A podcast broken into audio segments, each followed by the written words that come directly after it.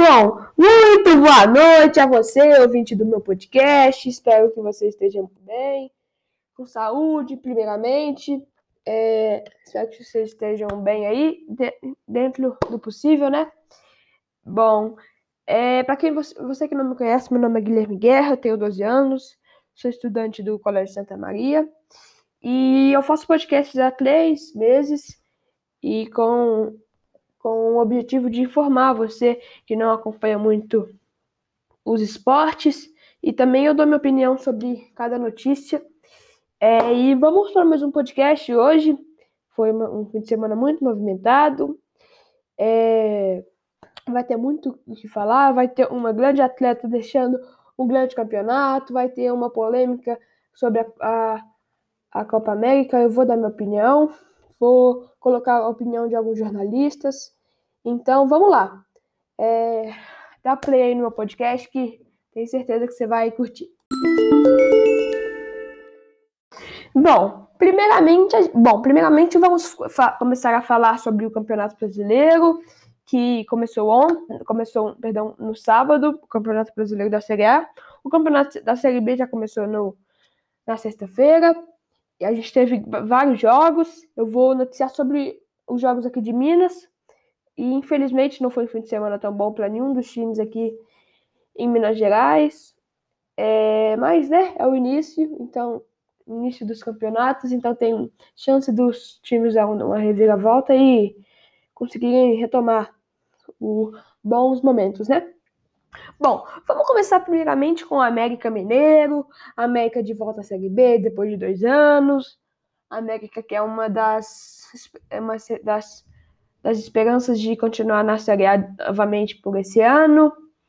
É, o América Mineiro foi até Paraná enfrentar o Atlético Paranaense na Arena da Baixada, que é a arena, o estádio do Atlético Paranaense, um estádio sintético é, e o jogo foi morto, foi um jogo mais ou menos no primeiro tempo, o segundo tempo também foi morno, e nos 30 minutos finais o Atlético Paranaense conseguiu sair melhor jogando, com a entrada de Matheus Babi, Davi Terans, e, e aos 41 minutos do segundo tempo, o, o Atlético Paranaense conseguiu fazer um gol, que foi o Carlos Eduardo que fez o gol. Foi um gol meio confuso, porque não se sabe se o Carlos Eduardo tentou cruzar, tentou chutar, e a bola acabou indo para frente do gol, pra dentro do gol, perdão, e conseguiu o resultado do Atlético Paranaense.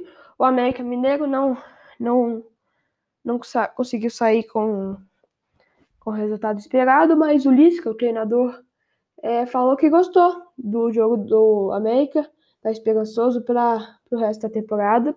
O América que fim de semana que vem pega o Corinthians na Arena Independência, aqui em Minas Gerais, em Belo Horizonte. E vai, vai vir com tudo, né, para tentar conseguir essa primeira vitória.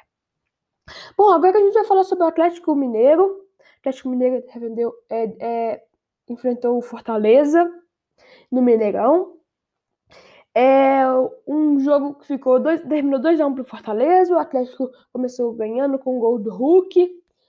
O Hulk, o atacante, que tá fazendo gol em todo jogo, conseguiu fazer um gol de pênalti para conseguir dar o, o, o início que talvez poderia ser uma vitória do Atlético Mineiro. Porém, o Fortaleza, com dois gols de Thiago Pikachu, ele estava no Vasco, veio para Fortaleza essa temporada. Ele, ele entrou e fez os dois gols do Fortaleza, o último gol aos 48 do segundo tempo. Conseguiu é, garantir essa vitória do, do Leão, que é o Leão é o mascote do Fortaleza. E o Fortaleza conseguiu vencer o Atlético, uma, uma grande vitória, né? Em cima do. Em cima do Atlético Mineiro. E o Atlético Mineiro pega na, na quarta-feira o Remo Remo do Pará, pela, pelas oitavas de final da Copa do Brasil.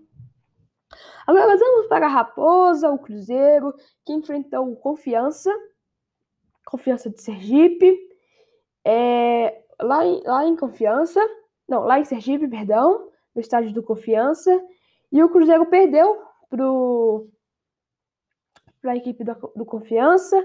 É, começou ganhando a equipe do Cruzeiro, mas recebeu a virada e acabou, e acabou derrotado no Confiança. E agora o Cruzeiro vai tentar é, vencer a próxima partida, né, para tentar se recompor dessa vitória, dessa derrota, perdão. E agora uma, uma outra notícia que o, o, Alberto Valentim, treinador do Cuiabá, não é mais treinador do Cuiabá. Ele foi demitido depois do empate contra a, o Curitiba. É, e ele não é mais o treinador do, do Cuiabá. É, os dirigentes do o vice-presidente do Cuiabá, os dirigentes falaram que falaram assim: erramos na contratação. É, ele foi demitido do, do Cuiabá e ah, tem uma, uma leve discussão por causa que o Cuiabá é o, é o primeiro equipe é, Mato Grossense que que estava na Série A e ser demitido logo de cara não foi não foi tão esperado pela torcida.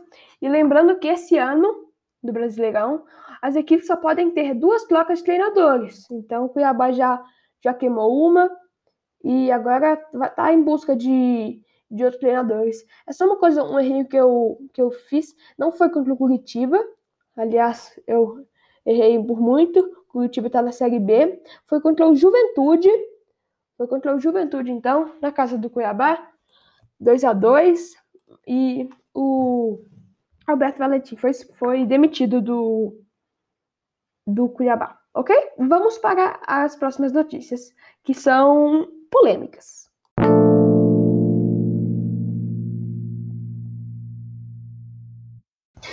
Bom, voltando assim, vamos falar sobre tênis. A gente vai falar sobre uma polêmica que teve nessa, nessa segunda-feira, sobre a Naomi Osaka, que, para quem não conhece, é a segunda melhor jogadora de tênis do mundo, para muitos.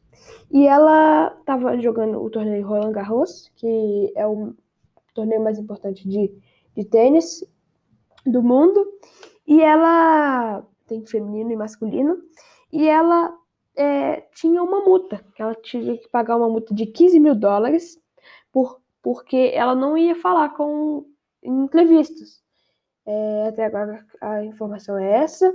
Ela não gostaria de falar em entrevista com jornalistas e ela recebeu uma multa de 15 mil, 15 mil dólares. E aí, por ela não achar isso justo, ela, ela saiu do. Ela saiu do torneio Roland Garros. Quem quiser, ela escreveu um, um texto falando sobre o que aconteceu. Quem quiser dar uma olhada nesse texto, vai no Instagram, assim, e pesquisa Naomi Osaka, que aí vocês vão conseguir ver o, o post que ela colocou lá, ok? É, Instagram, Twitter, essas redes sociais assim, ela, ela colocou lá, ok? Agora vamos falar sobre a polêmica do dia, a polêmica da segunda-feira, a polêmica que pode ser a polêmica da semana, a polêmica do mês, por, por aí vai. A gente vai falar sobre a Copa América. Bom, para quem não sabe o que a Copa América é, é, é oficialmente um torneio da Comebol, é, que é um torneio sul-americano aqui da América do Sul, e a, e a principal é, competição entre as seleções de futebol. E ela, ela no, ano, é, no ano retrasado, é, não, 2018 ela aconteceu aqui no Brasil e ela voltou ao Brasil. Porém, agora vamos lá para o início da história. Bom, pra, você deve obviamente saber que a gente está numa pandemia da Covid-19. E a Copa América estava é, organizada para acontecer em dois lugares: na, na, na Argentina e na Colômbia. Porém, a, a, os dois países estão sofrendo com crises muito, muito graves. A Argentina, pelo surto da Covid, é, tá o, o maior surto lá, e a Colômbia, por alguns manifestos contra as ações do governo para aumentar os impostos. Isso iria impactar o pessoal mais pobre e o pessoal da classe média, as pessoas da classe média. Então tá um, um, uma briga feia lá. e os dois países se negaram a, a participar, é, a ceder à Copa América, que seria um mês, um mês de Copa América. E bom, e foi oferecida para o Brasil, e o Brasil aceitou. Por que, que eu estou falando que é uma, uma polêmica muito grande? Por quê? Porque o Brasil para quem não sabe, quando é segunda-feira, de domingo para segunda-feira, alguns, alguns estados não publicam os números de, da Covid, de casos de mortes. E hoje é segunda-feira, de domingo para segunda, que é isso acontece, e só hoje, mesmo não tendo é, registrado tudo, 950 vítimas. 950 vítimas, e o Brasil passou de 462 mil. Bom, é, eu acho que dá para perceber, né? Como é que o Brasil está tá crítico com, em relação à Covid. E a Copa América trazer aqui para o Brasil que os, os, outros países negaram a Copa América aqui no Brasil e o Brasil, com a Covid do jeito que está, trazer um torneio de futebol para cá, isso é muita maluquice. Se eu não for falar que é uma falta de respeito com todas as famílias que perderam seus suas vítimas e parentes conhecidos. Bom, essa é a minha opinião, você pode ter a sua. E falando em, em opinião, eu vou colocar a, a, opinião de dois jornalistas que eu tirei um pouco da minha base deles. É o Luiz Roberto e o Galvão Bueno. São narradores da Rede Globo. Eu vou colocar o áudio deles aqui falando. E aí, quando terminar o áudio, é, eu vou, eu vou já, tá, já vai encerrar o podcast.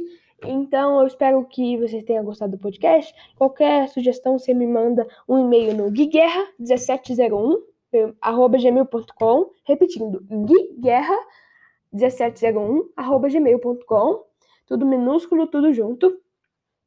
É, é isso, espero que você tenha gostado do podcast e fica aí com os áudios dos grandes jornalistas Luiz Roberto e Galvão Bueno fazer uma abertura diferente, porque o meu, o meu, meu coração está tá realmente sentido com uma coisa que está me incomodando, sabe? Eu vou dizer, gente, porque o Fantástico de ontem, ele exibiu uma reportagem sobre extraterrestres. A pergunta era: existe vida fora do nosso planeta? Quer saber? Depois do que eu vi acontecer essa semana no futebol sul-americano, eu posso garantir que sim, existe vida fora do planeta. E vou até dizer o nome desse planeta. Um planeta com ética, ideias e lógicas próprias. É o planeta Comebol, da Confederação Sul-Americana de Futebol. O Fluminense pousou hoje em Buenos Aires, na Argentina, para jogar amanhã contra o River Plate pela Libertadores. Se o adversário do River fosse o Boca, não ia ter jogo. Porque o governo argentino, que decretou o lockdown, proibiu o futebol de acordo com a AFA, com a Associação de Futebol da Argentina. Então não tem futebol entre times argentinos até o dia 30 de maio. Afinal, a pandemia atingiu números alarmantes e jamais vidos por lá. Mas a Argentina fica no planeta Terra. E como a Comebol vive em outro planeta, vai ter jogo. Quer mais? A Colômbia vivendo dias de ebulição social e povo nas ruas, pediu para a Copa América ser adiada de junho agora para novembro. E o planeta Comebol disse não. Como a Argentina também é sede, a Comebol garantiu que vai ter Copa América, seja só na Argentina ou qualquer outro lugar. Mas já acabou por definir que é só na Argentina e a Copa América começa daqui 20 dias. Porque no planeta Comebol não tem Covid, não morre ninguém. A empatia passa longe dos seus dirigentes. O planeta Comebol, aliás, deveria ter outro nome: Planeta Irresponsabilidade. Boa noite, voltamos. Oi, Rizek, boa tarde, que alegria. Só que não. Só que não. Isto é uma vergonha, André Rizek. O Boladão hoje vai chegar com tudo. A gente estava agora há pouco fazendo o nosso podcast à mesa quando surgiu o tweet da Comebol. É, essa Copa América fora de hora, que já não deveria ser realizada, Claro, a pandemia interrompeu várias competições mundo afora e, obviamente, que neste momento, com o calendário todo estrangulado no Brasil e em outros, em outros países do continente, a Copa América é só mais um torneio caça-níquel, sem nenhuma expressão nesse momento. A última que foi disputada no Brasil teve sua relevância, teve sua atmosfera. Estou falando da, na, na, questão esportiva. Além de desfalcar os times, de absolutamente amontoar o calendário, um mês de Copa América. Já seria ridícula a realização dela em condições normais. Aí vem a notícia depois da desistência de vários países irmãos que não têm condições por conta da pandemia de realizar a Copa América e no país que tem a pandemia descontrolada, que levou nove meses para responder a carta da Pfizer, respondeu em dez minutos que vamos fazer a Copa América, abertura em Brasília, jogos em Natal, Pernambuco, final com público. Não é possível, é inaceitável. A sociedade brasileira, a coletividade do futebol e do esporte, nós não podemos aceitar essa decisão, sinceramente. Que, que se realize, que faça o que eles bem entenderem, que os negacionistas façam caravanas agora a Brasília para público na grande final, momento apoteótico dessa porcaria dessa competição. Boladão está de volta com a corda toda. É uma vergonha, é um assinte, é um tapa na cara, dos, tapa na cara dos brasileiros. Olha, tem muita água para passar.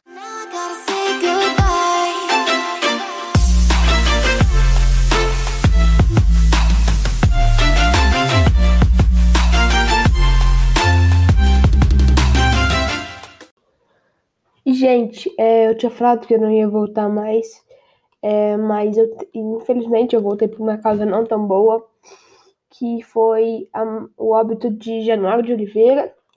Ele foi um locutor de rádio e TV, narrador gaúcho, torcedor fanático do Fluminense, é, e meus sentimentos aos familiares. Ele é, é o dono de tantos bordões, é, como alguns famosos, eu vou ler aqui para vocês. Tá aí o que você queria, bola rolando. Acha pouco? Quer mais? Vai e luta. Ele sabe que é disso. É disso que o povo gosta. Tá lá o povo, o corpo estendido no chão.